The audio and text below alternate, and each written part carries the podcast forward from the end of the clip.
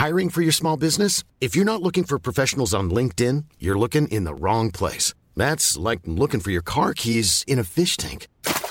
LinkedIn helps you hire professionals you can't find anywhere else, even those who aren't actively searching for a new job but might be open to the perfect role. In a given month, over 70% of LinkedIn users don't even visit other leading job sites. So start looking in the right place. With LinkedIn, you can hire professionals like a professional. Post your free job on linkedin.com slash people today. We just have too much stuff that's being produced. Bienvenue dans Onward Fashion, le podcast des solutions business pour une mode durable. Je suis Victoire Sato, cofondatrice de The Good Goods, le premier média francophone sur la mode responsable. Sur ce podcast, je reçois des femmes et des hommes porteurs de solutions pour accélérer la transition sociale et environnementale de l'industrie de la mode. Je vous propose des outils tech, les conseils de marques engagées et de partager l'expertise d'entrepreneurs à succès. Ce podcast est conçu comme une bibliothèque de solutions concrètes, centralisées et immédiatement disponibles pour guider la mode dans son développement durable. Onward Fashion est diffusé chaque mardi sur toutes les plateformes d'écoute. Je vous invite à vous abonner à la chaîne ainsi qu'à notre newsletter business, disponible sur thegoodgoods.fr, pour œuvrer avec nous au reset de cette industrie. Bonne écoute Aujourd'hui, la précommande est présente partout. Nous y sommes habitués en tant que consommateurs. Les jeunes marques l'utilisent de façon exclusive ou par touche sur certains produits pour tester un marché. Et les marques conventionnelles peuvent y voir une manière économiquement viable de solutionner la question de la surproduction. Alors, comment ça marche? Quelles en sont les vertus économiques, écologiques? Qu'est-ce que ça signifie pour les clients? Est-ce un modèle pérenne et adapté à n'importe quelle marque de mode? Et jusqu'à quelles échelles peut-on l'appliquer? Pour répondre à ces questions, j'ai nommé William Ovett, fondateur de Asphalt, le pionnier en la matière, en France en tout cas. Asphalt existe depuis trois ans, a lancé à ce jour 30 produits au total. La marque est en pleine croissance économique, mais travaille également à limiter son impact environnemental et à renforcer ses engagements sociaux et bien sûr perpétuellement la qualité de ses produits. Je laisse William nous raconter. Très bonne écoute Bonjour William. Est-ce que tu peux te présenter s'il te plaît? Oui, bien sûr. Euh, déjà, merci beaucoup de, venir jusqu'à nous à Bordeaux et de, m'avoir invité. Euh, donc, je m'appelle William, j'ai 33 ans. Euh, je suis marié, papa d'un petit garçon qui a un an et demi. J'habite à Bordeaux depuis trois ans et demi maintenant. Et je suis le fondateur d'Asphalt qui existe aussi depuis à peu près trois ans et demi, puisque je suis parti à peu près au moment où je l'ai monté. C'était un peu bizarre, mais. enfin, je dis c'était bizarre parce que le reste de l'équipe était resté à Paris à l'époque, c'est pour ça. Et, et, voilà. Et que te dire de plus? Non, bah, je suis passionné de euh, d'entrepreneuriat avant tout, pour être très honnête, mais aussi beaucoup de vêtements. Et, euh, et je suis du coup entrepreneur dans la mode depuis 10 euh, ans. Est-ce que tu veux bien reprendre ton parcours jusqu'aux origines d'Asphalt Ouais, bien sûr. alors, écoute, j'ai fait une école de commerce. après le bac, j'avais été à la fac et ensuite j'ai rejoint une école de commerce. Et en fait, j'ai toujours aimé le. Je crois que j'ai toujours aimé le, ouais, l'entrepreneuriat. J'ai toujours été fasciné par les entrepreneurs. Euh, toujours été. En fait, un jour, euh, j'ai réalisé un truc tout con, c'est que tout ce qu'il y avait autour de nous, ça avait été créé par des entrepreneurs. Euh, le monde a été créé par des entrepreneurs. Et, et voilà, et je trouvais ça, cette idée assez cool, et je me disais que j'avais envie d'être entrepreneur et de participer moi aussi à, à créer ce monde, quoi. Et, euh, euh, à la sortie d'école, j'avais vraiment euh, très très envie de, monter une boîte. Et, donc j'ai monté, j'avais plein d'idées différentes. Il y avait des startups très tech, il y avait une, une chaîne de sandwich, enfin une sandwicherie, et puis il y avait créé une marque de pull. Et c'est cette idée-là sur laquelle j'ai accroché. Donc j'ai créé une première marque de pull qui s'appelait 6 et 7 en 2011 avec un copain d'école. Euh, et, euh, et, ça a été euh, une belle histoire, assez compliquée, mais qui a quand même duré 4-5 ans. Et au bout de 4-5 ans, c'est, ça devenait vraiment compliqué. On s'est séparé avec mon associé. On s'est quitté bons amis, mais, mais on s'est séparé pour que moi je garde à l'époque 6 et 7 et que je crée dans la même structure Asphalt, qui était un modèle de boîte qui me ressemblait beaucoup plus. J'avais vraiment envie de faire une start-up dans la mode, alors que ma première boîte était plutôt une marque de mode un peu à l'ancienne. Et voilà, et donc euh, ça fait maintenant euh, trois ans et demi qu'avec euh, mon équipe, on, développe Asphalt. Comment tu décrirais cette marque Asphalt? Euh, ouais, alors Asphalt, donc c'est une marque de prêt-à-porter pour hommes, vendue exclusivement en ligne sur notre site internet. C'est la grosse particularité d'Asphalt, c'est que euh, on fait de la précommande, c'est-à-dire qu'on vend nos produits avant de les produire. Et la raison pour laquelle on fait ça, euh, initialement, c'est la raison, c'est surtout de trouver un modèle économique qui permette de rendre la qualité accessible. En fait, pendant des années avec 6 et 7, j'ai développé des pulls de très bonne qualité en Italie avec des très, beaux fils. Et le fait qu'on ait des revendeurs multimarques, euh, qu'on ait des boutiques en propre, etc., nous obligeait à, avoir des niveaux de marge relativement élevés pour à la fin finalement pas gagner particulièrement bien notre vie, mais, surtout pour à la fin avoir un prix de revente au, client final qui était assez élevé. Et, euh, je me retrouvais pas dans ce modèle-là.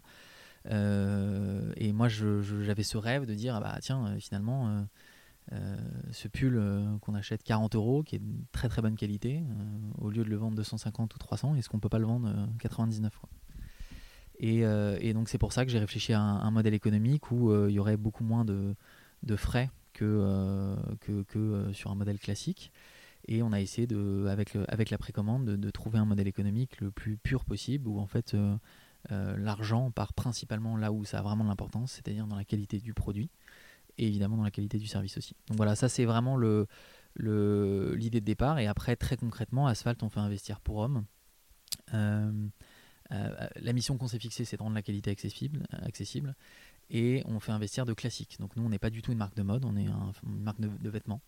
Et euh, on a la mission de développer un, beau vestiaire de vêtements pour hommes. donc on, fait, on fait peu de vêtements, mais on essaie de les faire très bien. Euh, et, on est euh, voilà, on a vraiment ce vestiaire classique. Donc on fait euh, des jeans selvedge, on fait des chemises Oxford, on fait on fait des costumes, on fait des manteaux. Mais, mais voilà, l'idée c'est pas de tomber dans, dans, la, dans, la, dans la créativité pure. On n'essaie pas de faire des vêtements pour défiler.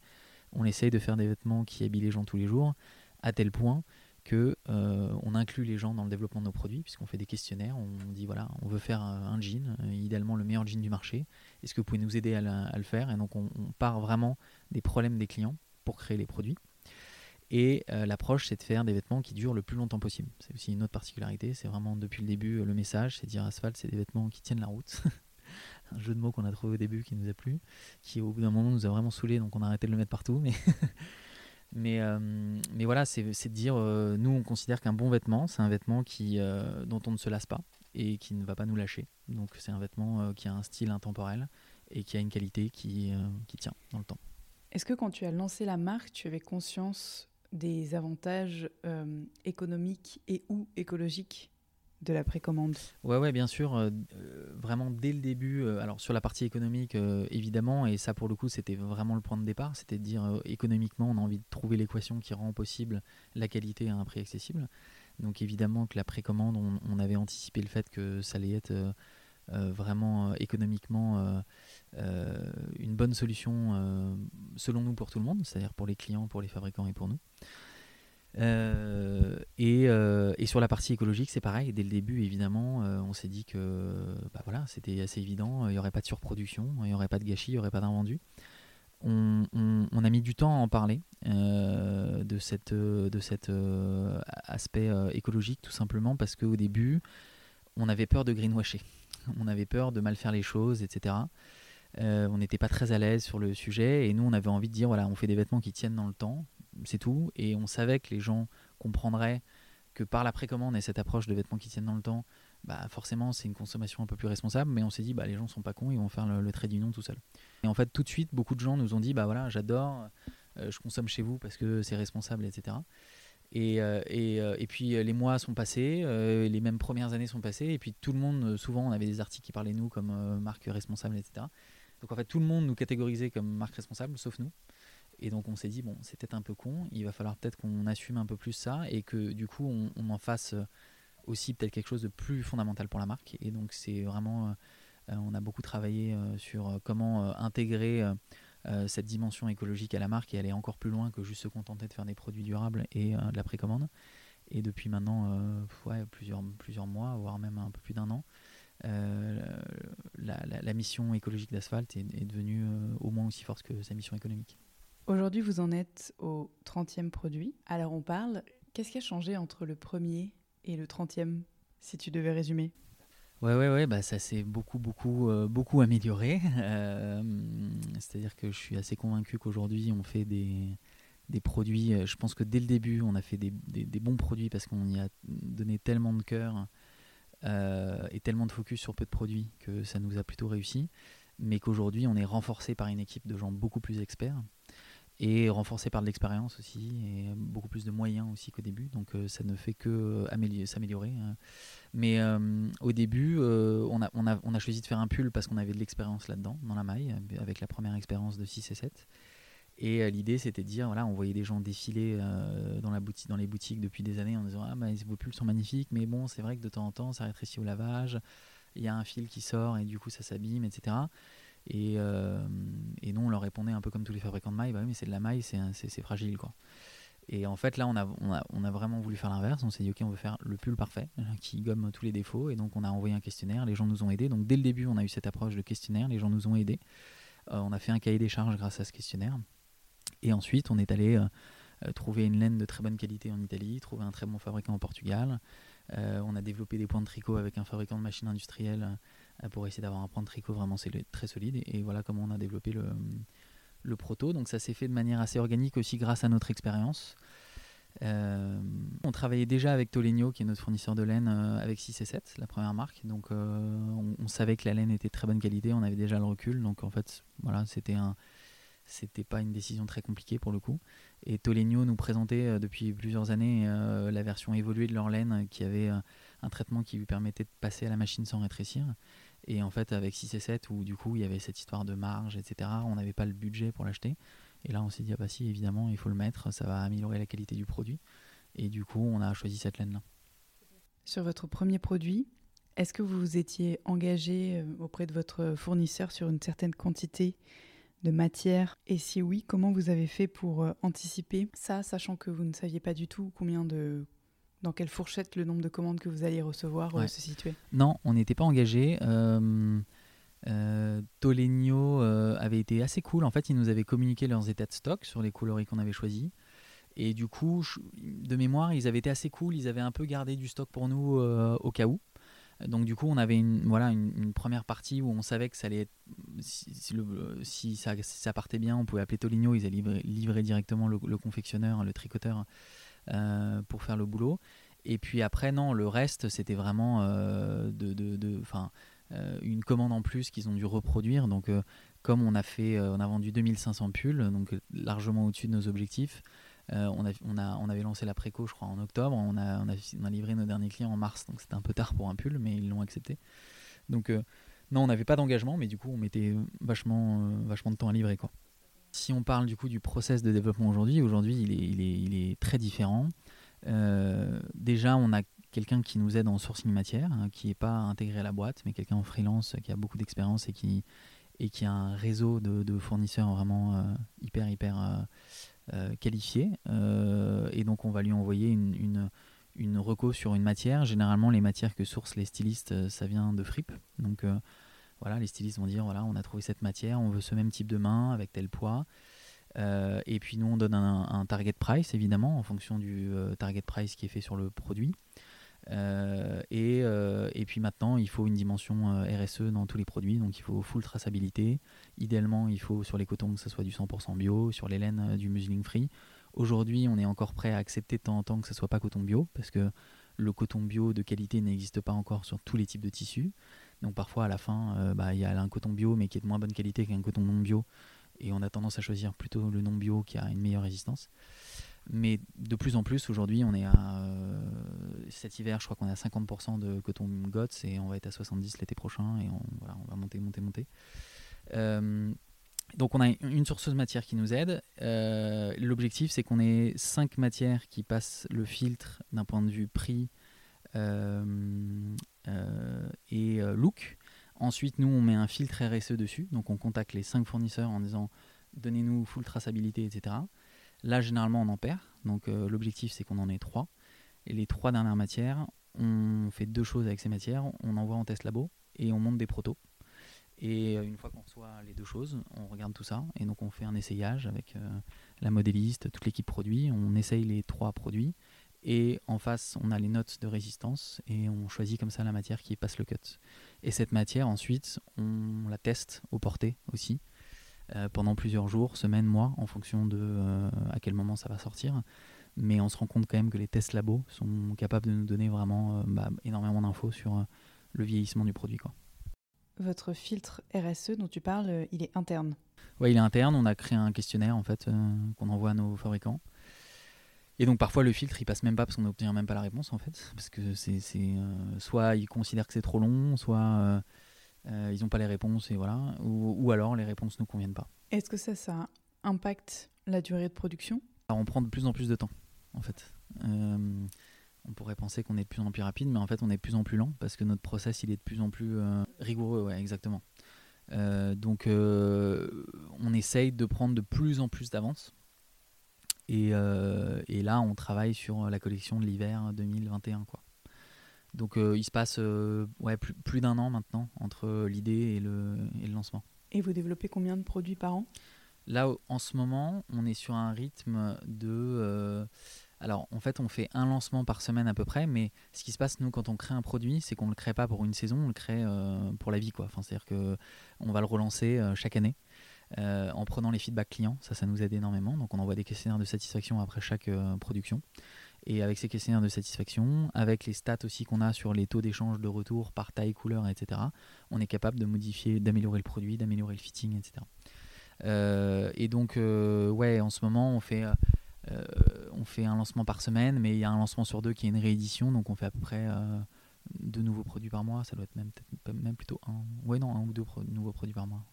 Et vous avez des stocks? Alors les stocks, ouais, en fait depuis le début, on a, on a, euh, on a un petit peu de stock depuis le début, puisque ce qui se passe, c'est que par exemple sur la première précommande, quand on a prévendu 2500 pulls, en réalité, on en a lancé en précommande 2800 à peu près. Euh, donc on lance environ 10%, euh, même, même moins maintenant, plutôt 5% de, de, stock en plus. Ces stocks-là, on les lance pourquoi? Pour faire des échanges de taille en fait. Parce qu'un client qui attend deux mois pour un pull en M, si en fait c'est trop petit, il a besoin d'un L. Si on l'a pas tout de suite sous la main, c'est euh, hyper déceptif. Le client, on le perd quoi. Donc en fait, on surproduit un tout petit peu de stock.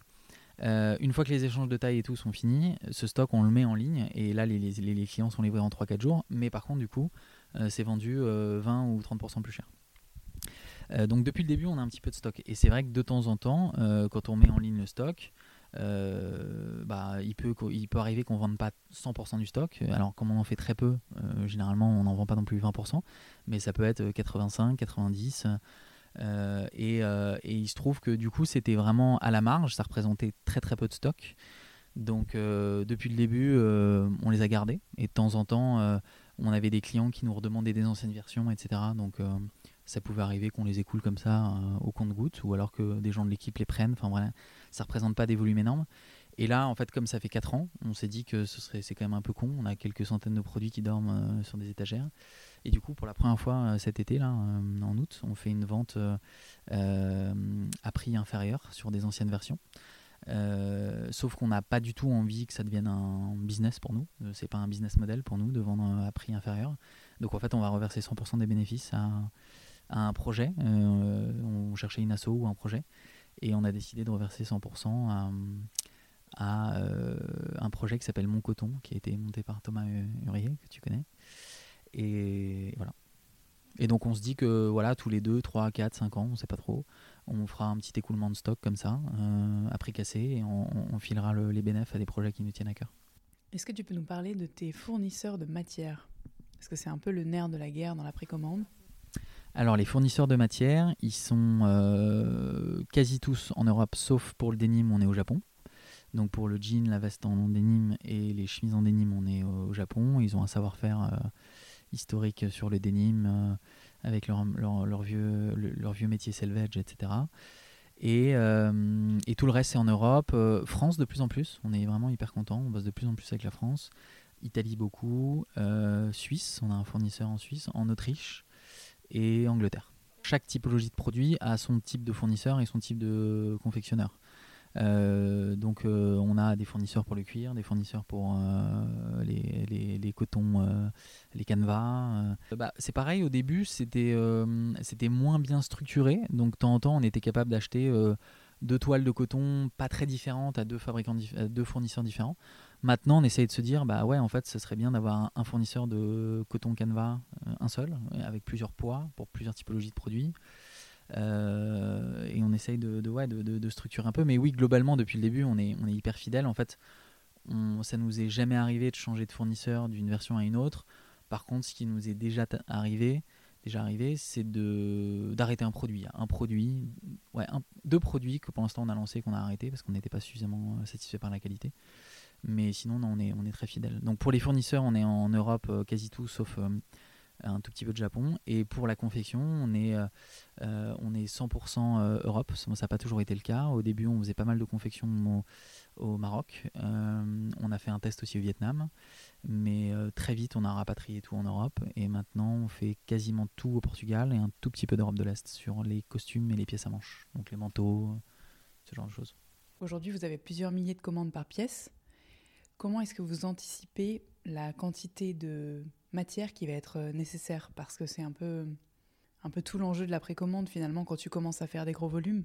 Ouais, en fait, euh, le secret de la précommande, on peut le donner. Hein, c'est qu'il euh, faut euh, anticiper la production du tissu, sinon ça marche pas. C'est beaucoup trop long, donc on peut pas. Euh, sinon, il y a six mois d'attente. Les tissus.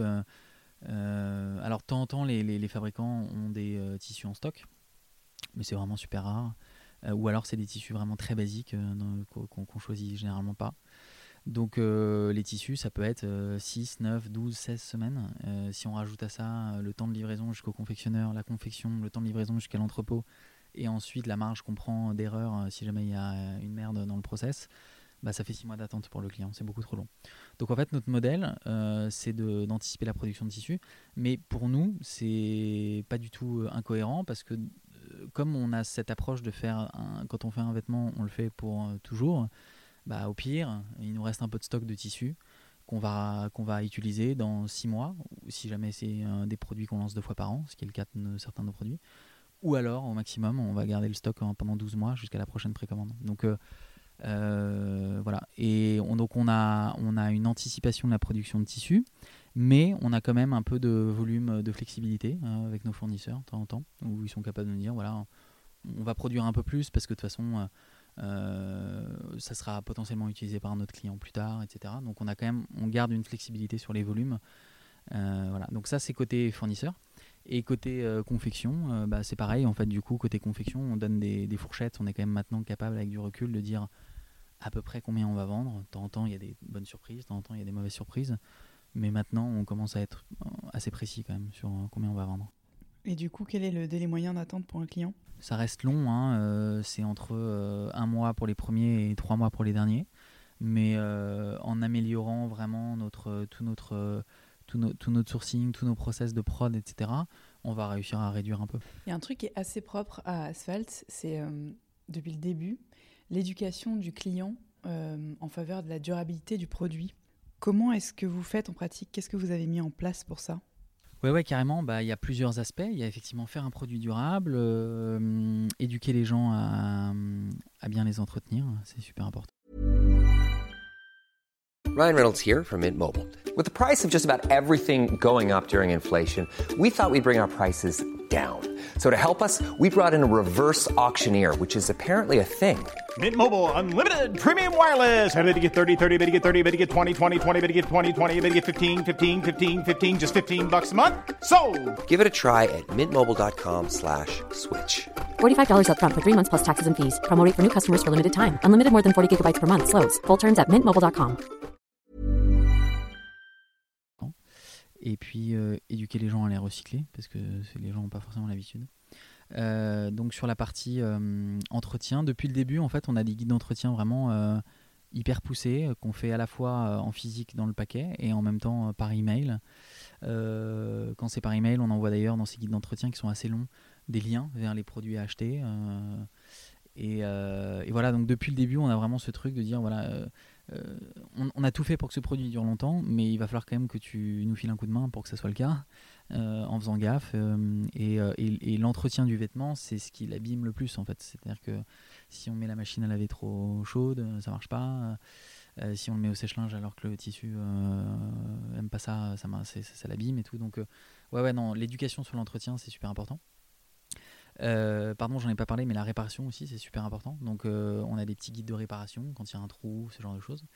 on a aussi, un, quand les, clients ont un problème avec leur produit, un trou, etc., on, leur donne la possibilité de nous renvoyer la pièce et nous, on, on sait la faire réparer. par exemple, sur les mailles, on voit que bah voilà, on a beau avoir un point de tricot extrêmement résistant, euh, il y a des gens qui ont des coudes euh, un peu pointus.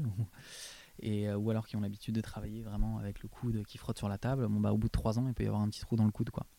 Et, et, du coup, ça, on a fait développer des petits patchs dans le même point de tricot que nos pulls, qu'on est capable de mettre sur le, sur le pull. Donc voilà, donc il y a éduquer sur l'entretien, éduquer sur la réparation, éduquer aussi sur le site euh, donc sur notre site, du coup, il y, a une page, euh, par exemple, euh, réparation et retouche, où il y a une petite map avec tous les retoucheurs autour, autour de soi, des notes qui sont à la, fois des notes qui reviennent de Google, mais aussi des notes des clients sur les retoucheurs.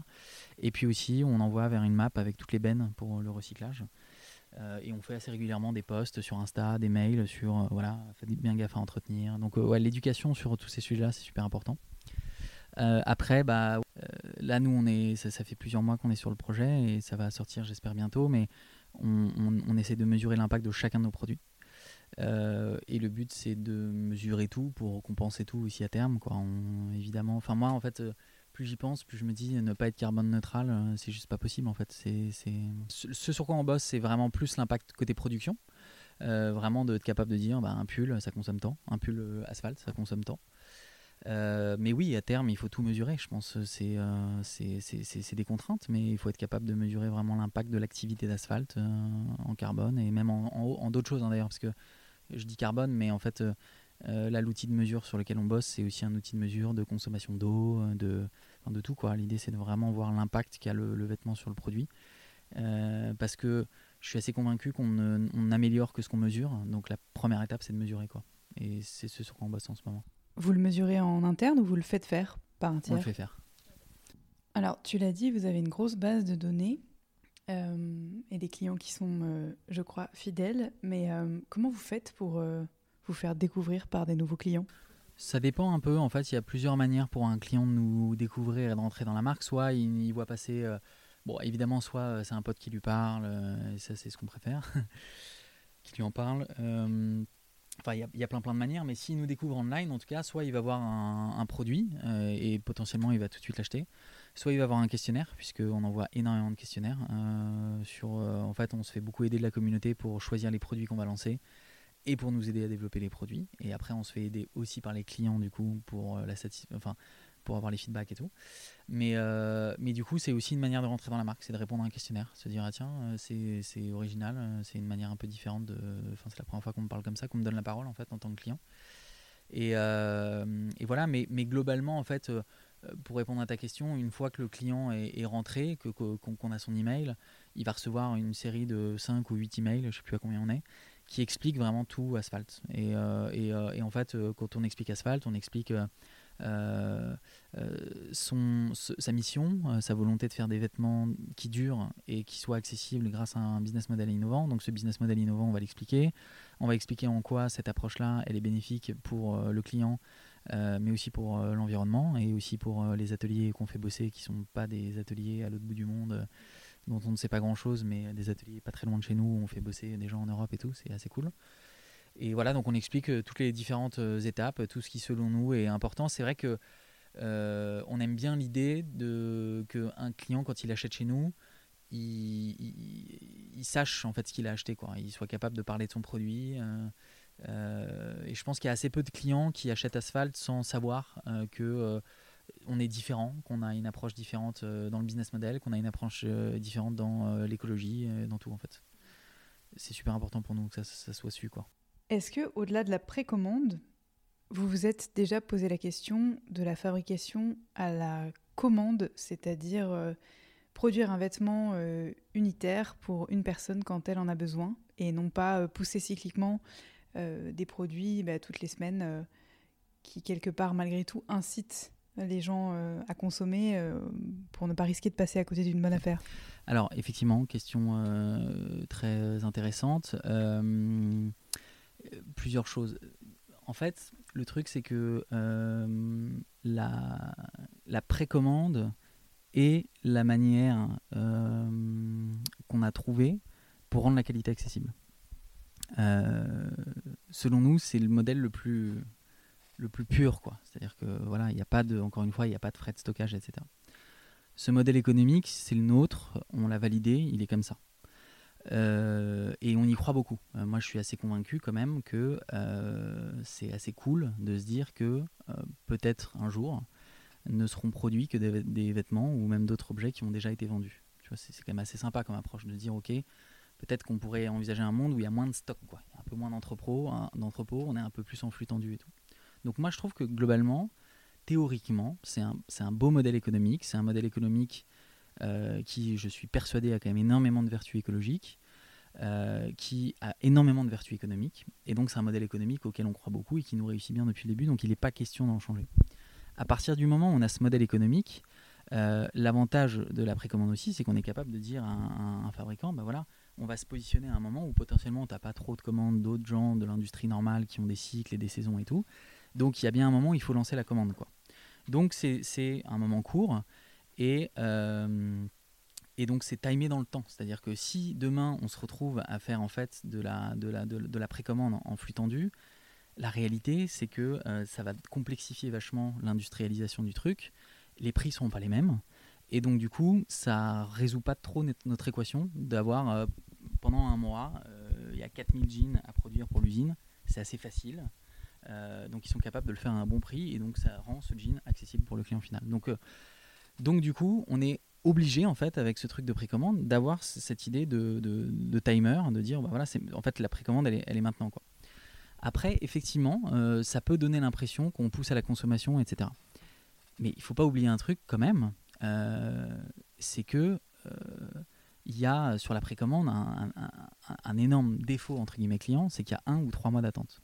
Donc en fait, je comprends tout à fait et j'essaye de pas être hypocrite en disant ça, mais quand on me dit euh, tu pousses à la consommation, j'ai envie de dire, bah, en fait, moi, mon client, quand il voit ma page de vente, il y a trois mois d'attente ou un mois ou deux mois d'attente. et même si on veut essayer de faire plus court. Donc, je pense que s'il prend la décision d'acheter, c'est peut-être qu'elle est un tout petit peu réfléchie. Quoi. Ça me paraît pas extrêmement impulsif comme truc. Quoi. Euh, là où, quand tu achètes en stock, tu es livré en trois jours. Euh, donc, donc, je pense que je, suis d'accord, hein, le côté, ça peut paraître vraiment pression commerciale, ce truc de il reste que trois jours, etc. Mais la réalité, c'est qu'on le fait plutôt pour un besoin industriel qui est notre modèle économique. Euh, et, c'est vrai que ça peut paraître en pression commerciale, et sans doute que ça l'est pour certains clients, etc. Mais à l'inverse, euh, le fait de donner l'obligation aux clients d'attendre, pour moi, ça, à d'autres clients, ça l'oblige à avoir tu vois, cette réflexion de se dire, ok, est-ce que j'en ai vraiment besoin Est-ce que je suis prêt à attendre deux mois pour ce vêtement C'est une bonne réponse, et je pense que c'est attesté aussi par le faible taux de retour que vous avez, non? Ouais, les taux de retour sont faibles. Mais alors, nos taux de retour sont faibles, je pense pas parce que. Euh, ouais, si, non, mais si tu as raison, je pense qu'il y, a deux raisons. D'une part, c'est parce que sans doute qu'effectivement, euh, l'achat était peut-être un peu moins impulsif. Euh, de, je, tu vois, je rentre de soirée, j'ai un coup dans le nez, je m'achète un jean qui sera livré demain, quoi. Euh, et, euh, et euh, je pense que voilà, il y, a ce truc de temps d'attente. Enfin, le, client, il a le temps quand même de se dire, ah bah tiens, est-ce que j'en avais vraiment besoin? Il attend d'annuler sa commande. On a, on a quasi aucune annulation de commande entre la prise d'ordre et la livraison. Et après, on a assez peu de retours aussi, parce qu'effectivement, je pense que le client, bah, s'il l'a acheté, c'est qu'il en avait besoin, il en avait envie, etc.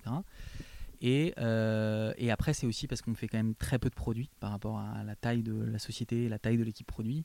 On a fait 30 produits en 4 ans, c'est quand même vraiment faible. Euh, et donc en fait, on prend beaucoup de temps sur euh, les fittings, euh, etc. Et on peut encore vachement s'améliorer, donc je pense que ça va être encore mieux. Mais on passe quand même énormément de temps à faire en sorte que voilà, le sizing soit bon, le produit soit bon et qu'on ait peu d'échanges et de retours.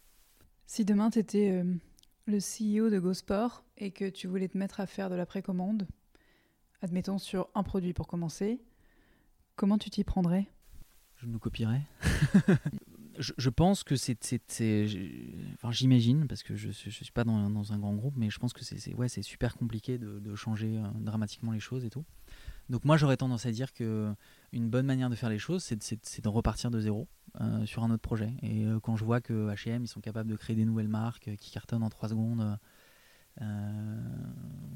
voilà, c'est easy, quoi. Bah, je me dis que moi, je serais eux, je créerais une marque sur la précommande, quoi. Euh, et j'essaierai pas de transformer H&M en précommande, j'essaierai plutôt de créer une autre marque avec une nouvelle équipe, euh, etc.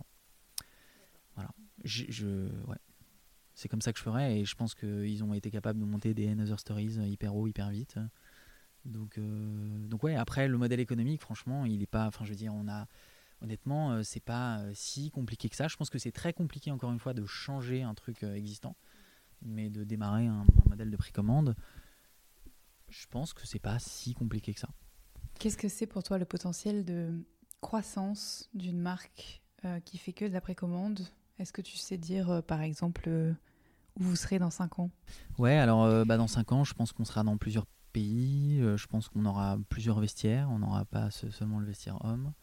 Et je pense que oui, on aura du physique, mais à mon avis, peut-être que dans 5 ans, oui, on aura peut-être un flagship. Mais à mon avis, on aura plutôt du physique éphémère. Euh, on va faire notre premier pop-up dans quelques mois, si le Covid le veut bien. Et, euh, et, et- voilà, et je crois au pop-up comme un nouveau mode de- d'activation et d'acquisition de clients, mais euh, je crois pas au, au- au- au- retail comme un modèle économique. On va tester, mais on- comme on a, un peu on a un peu ce modèle de stock quand même de temps en temps, le- les premiers pop-up, il y aura à la fois des pièces en précommande et il y aura à la fois des pièces en stock. Mais, mais, mais ouais, je, je- franchement, peut-être que je dis une grosse connerie, mais je, je, mais je nous, je vois pas un jour avoir des boutiques avec euh, que du stock et tout. quoi. Peut-être peut-être que ce sera le cas, mais ça m'étonnerait. Je, franchement, je n'ai pas de limite dans l'ambition. Euh, et, euh, et le message à la boîte, c'est plutôt, enfin, tu vois, aux équipes en interne, et d'ailleurs même à nos clients, puisqu'on en a parlé dans certains articles, c'est plutôt grosse ambition. Moi, j'aimerais qu'Asphalt un jour. En fait, je suis assez convaincu que la vague de la fast fashion euh, est finie. En tout cas, euh, ouais, enfin ouais, je pense qu'elle est finie. Euh, et que, enfin, elle est en tout cas en train de, en train de finir. Elle a encore quelques années, hein, sans doute. Quand on voit que Primark cartonne, on se dit que c'est pas tout à fait fini, mais en tout cas, j'ose espérer que c'est bientôt la fin de ce truc-là et que le nouveau modèle va être aussi important économiquement et que ce nouveau modèle il est porté par des marques comme Asphalt et comme plein d'autres marques et on aimerait bien qu'Asphalt soit euh, tu vois ce que H&M Zara sont aujourd'hui à la fast fashion. On aimerait qu'Asphalt soit à la nouvelle euh, fashion. Et donc euh, oui non moi je, j'aimerais beaucoup que Asphalt un jour soit soit présente partout dans le monde qu'on ait des millions de clients voire des milliards de clients pas de limite quoi. Je, je pense que moi je suis très à l'aise avec le fait que on a une mission qui, selon moi, est positive. Et je pense qu'il faut faire attention. Il faut faire attention à pas perdre ses valeurs. Et je pense que c'est super dur en grossissant. Mais en tout cas, j'ai pas envie de me dire c'est impossible d'y arriver, de faire une grosse boîte bienveillante et positive pour la planète. J'ai pas envie de me dire que c'est impossible. Franchement, je trouve ça trop badant. Donc je préfère me dire que c'est possible et qu'on va tout faire pour. Et, euh, du coup, euh, non, aucune limite dans l'ambition.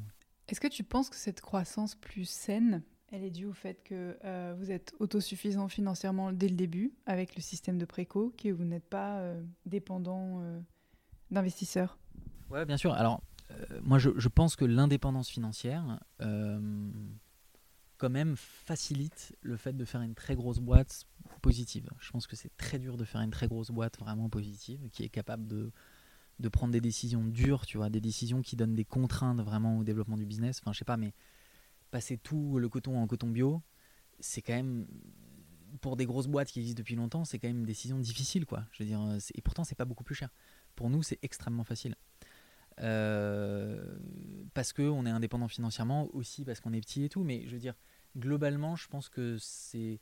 Ouais, moi j'ai le rêve à la fois que cette boîte soit grosse et à la fois qu'elle reste indépendante financièrement. Et encore une fois, je dis ça aujourd'hui et ça se trouve, euh, dans 5 ans, on lèvera des fonds parce qu'on aura trouvé le bon partenaire et, surtout qu'on en ressentira le besoin et qu'on sera convaincu que c'est le bon move pour faire de cette boîte euh, ce qu'on a envie qu'elle soit. Mais, euh, mais oui, je, je, je, théoriquement, j'aurais plutôt tendance à dire que c'est plus facile de faire une grosse boîte positive, bienveillante, sans investisseurs, qu'avec des investisseurs, parce que nécessairement, des investisseurs, ils ont un- une vision du temps qui est plus courte que l'entrepreneur, qui a priori a une vision long terme. En tout cas, nous, c'est le cas, on a une vision long terme pour la boîte. Donc, euh, voilà. Est-ce qu'il y a un mode de gouvernance particulier dans l'entreprise? Ouais, alors tous les. J'ai deux associés, euh, deux, ouais, deux employés associés qui sont là depuis le début, donc eux, ils ont déjà des parts dans la boîte. Et euh, ils- tous les employés ont des BSPCE, donc ils ont des options euh, d'achat d'actions. Donc ouais, ouais, non, ça c'est super important que tout le monde soit intéressé euh, par, euh, par, euh, par cette aventure. Euh, J'aime beaucoup l'idée que le, le capital soit détenu par, euh, par, euh, par les employés. Et alors sur le sujet de gouvernance, aujourd'hui il n'y a pas de board, il n'y a pas de conseil d'administration. Euh, Il n'y a rien de tout ça aujourd'hui. Il faudra qu'on le fasse un moment. Pour l'instant, il n'y a rien. Vous êtes combien dans la boîte? On va être 30 là en septembre, je crois. Là, là on, a, on a beaucoup grossi cette année. On est en croissance assez, euh, assez forte. Donc, on a pas mal grossi ces derniers mois. Et euh, bah, je touche du bois, mais j'espère qu'on va continuer de grossir. Il y a un peu plus de femmes que, d'hommes aujourd'hui. On est à 55-45. Euh, et pour la partie salaire, en fait, on s'est euh, simplifié beaucoup la vie il y a quelques mois, puisqu'on a fait une grille de salaire. hein. Il y a pas mal de startups qui ont, fait ça et qui ont communiqué là-dessus et qui ont même rendu leur grille publique. Bon, nous, on l'a pas rendue publique, mais elle est, en tout cas publique pour. euh, Enfin, elle est visible par toute la boîte. On a expliqué à la boîte comment cette grille avait été faite. Et donc, cette grille, en fait, elle dépend un peu du, type, du type de rôle euh, et de métier qu'on exerce dans la boîte, euh, du, nombre d'années d'expérience qu'on a et du, euh, de, la responsabilité managériale qu'on a, donc combien de, combien de personnes on manage. Donc évidemment, le sexe n'a rien à voir dans cette grille des salaires, donc il y a une égalité parfaite entre les hommes et les femmes. Voilà, et puis sinon, non, un autre truc important qu'on a fait cette année, c'est qu'on a décidé de rendre les vacances illimitées. Euh, parce que en fait, je me suis rendu compte que euh, en fonction de son âge et de son avance, surtout de son avancée euh, dans la vie d'un point de vue famille et tout, euh, on avait des besoins très différents en vacances. C'est-à-dire que moi, je me souviens quand j'ai commencé à bosser, euh, bah, je galérais à prendre euh, trois semaines de vacances par an. euh, J'avais pas forcément envie. Et euh, aujourd'hui, j'ai un enfant. euh, j'ai euh, forcément envie de passer un peu plus de temps avec lui. Je sais que bah, il peut y avoir aussi des gens qui ont des enfants qui vont à l'école. euh, ils n'ont pas d'école en juillet, en août, donc. Euh, et il y a aussi pas d'école euh, à la Toussaint, à Pâques, etc., à Noël. Donc euh, ça peut être un sujet en fait. en fait, ça devient un sujet, les vacances, potentiellement plus tard, un peu de stress, de dire ah, tiens, est-ce que j'en ai assez et tout. Et donc finalement, j'ai décidé de passer vacances illimitées parce que je suis assez convaincu que bon, ça changera pas grand-chose. Assez convaincu que les gens prendront pas beaucoup, beaucoup plus, mais sans doute que certains prendront un peu plus que d'autres. Mais euh, bah, c'est pas grave. Euh, le tout, c'est de faire son job, quoi. Et euh, chacun doit gérer son temps comme il le souhaite. Euh, voilà. Pareil, bah, c'était déjà le cas avant, mais encore plus avec le Covid, télétravail, aucun souci évidemment. Alors c'est un peu plus compliqué pour, pour l'équipe produit qui doit être au contact des protos, etc. Mais, on essaye, enfin j'aime bien l'idée de, donner beaucoup de responsabilité et de liberté aux gens. Et, euh, et pour l'intéressement, tous les, euh, tous, les, pardon, tous les employés ont des BSPCE dans la boîte. Donc euh, c'est des options d'achat d'actions. Et, voilà, je trouve ça super cool que tout le monde soit. Tout le monde soit. Ça donne une implication supplémentaire à tout le monde et, ça donne aussi la possibilité potentiellement, financièrement, d'avoir un retour un jour, on l'espère. Donc voilà. C'est quoi les prochains challenges pour Asphalt? Euh, alors le, le, le rêve, c'est d'être labellisé Bicorp. Donc euh, on est, euh, voilà, on a pris contact avec eux et on est en train de, faire les premières étapes. On sait que ça va être long, mais on espère, y arriver. A priori, sur le côté production, je pense que la réalité, c'est que potentiellement, on a déjà quasiment tout ce qu'il faut pour, l'être, mais c'est juste que voilà, ça demande beaucoup de temps. Euh, c'est pour, euh, encore une fois, je pense, maximiser nos chances d'arriver à grossir en étant euh, toujours bi- bienveillant et, et, et, tu vois, de cette idée d'entreprise positive, quoi. D'entreprise qui, qui, qui a une fonction vraiment positive et aussi entreprise qui, pour ses employés, est un lieu d'épanouissement et non pas un lieu de, tu vois, affreux, quoi. Euh, donc euh, non, je pense que ça peut que nous aider à, nous poser les bonnes questions, à nous fixer des objectifs euh, hyper ambitieux. Et, après, bah, évidemment, en plus, c'est un label qui permet de, rassurer des consommateurs de plus en plus, qui, ont, de plus en plus la volonté de consommer auprès d'entreprises qui font les choses bien. Quoi. Donc, si en plus, voilà, on peut, on peut avoir un, label pour ça, c'est, génial. Ouais, voilà. Euh, on a pris contact avec, euh, avec Bicorp, euh, qui nous a donné la possibilité d'ailleurs tout de suite de parler à des entreprises qui étaient labellisées pour voir un peu comment s'était passé tout, tout le procédé de labellisation, mais aussi comment se passe l'après et qu'est-ce que ça leur a apporté pour être sûr que c'était quelque chose dont on avait envie. et ensuite, il y a, en fait, il y a la possibilité tout simplement sur Internet de répondre à un premier questionnaire qui est, qui est quand même assez costaud pour voir un peu où on en est. et derrière, bah, il y a toute une forme d'audit de, à faire. Hein. Il y a des documents envoyés, vraiment beaucoup, beaucoup de choses à fournir. Euh, pour obtenir la certification. Donc euh, je sais que ça prend plusieurs mois, je sais que ça coûte euh, plusieurs milliers d'euros, voire, même plus, plus de 10 000 euros. Donc, et ça recoute, je crois, chaque année. mais voilà, le, un des gros changements aussi, c'est que ça change les statuts de la boîte. rentre dans les statuts une notion de vraiment mission. et à nouveau, n'ai pas forcément les termes exacts, mais cette notion de mission euh, positive, elle est totalement intégrée au statut de la boîte. Donc c'est quelque chose, alors nous, on n'a pas d'investisseurs aujourd'hui, mais euh, pour les boîtes qui ont des, investisseurs, il y, a quand même des investisseurs à convaincre parce que derrière, c'est des changements assez lourds. Quoi. Euh, voilà, donc c'est un process qui va prendre plusieurs mois, peut-être même plus d'un an, mais, mais c'est quelque chose qu'on aimerait vraiment beaucoup obtenir. je ne sais même pas si on l'obtiendra, mais j'espère, on va tout faire pour en tout cas. J'ai une dernière question pour toi. À ton avis, quel est le meilleur moment dans la vie pour écrire sa biographie? Franchement, j'en sais rien. Euh, je sais pas du tout. Je, pense que je le ferai, très honnêtement, parce que euh, moi, j'adorais que mon père écrive sa bio, j'adorais que mon grand-père ait écrit sa bio, j'adorais que mon arrière-grand-père ait écrit sa bio, et je dis père, hein, mais euh, mère, grand-mère, arrière-grand-mère, pareil. Euh, donc ouais non, je, d'ailleurs je trouve que tout le monde devrait écrire sa bio en fait. Bah, en tout cas, je suis sûr que au moins mon fils euh, sera intéressé. Donc, euh, ne serait-ce que pour lui, je le ferai. Oui, c'est clair. Merci pour votre écoute. Si vous êtes encore là, c'est peut-être que vous avez apprécié cet épisode. La meilleure façon de nous le faire savoir, c'est de partager ce podcast sur vos réseaux, par email ou de bouche à oreille, de laisser sur iTunes un commentaire 5 étoiles et de vous abonner à la chaîne sur la plateforme d'écoute de votre choix.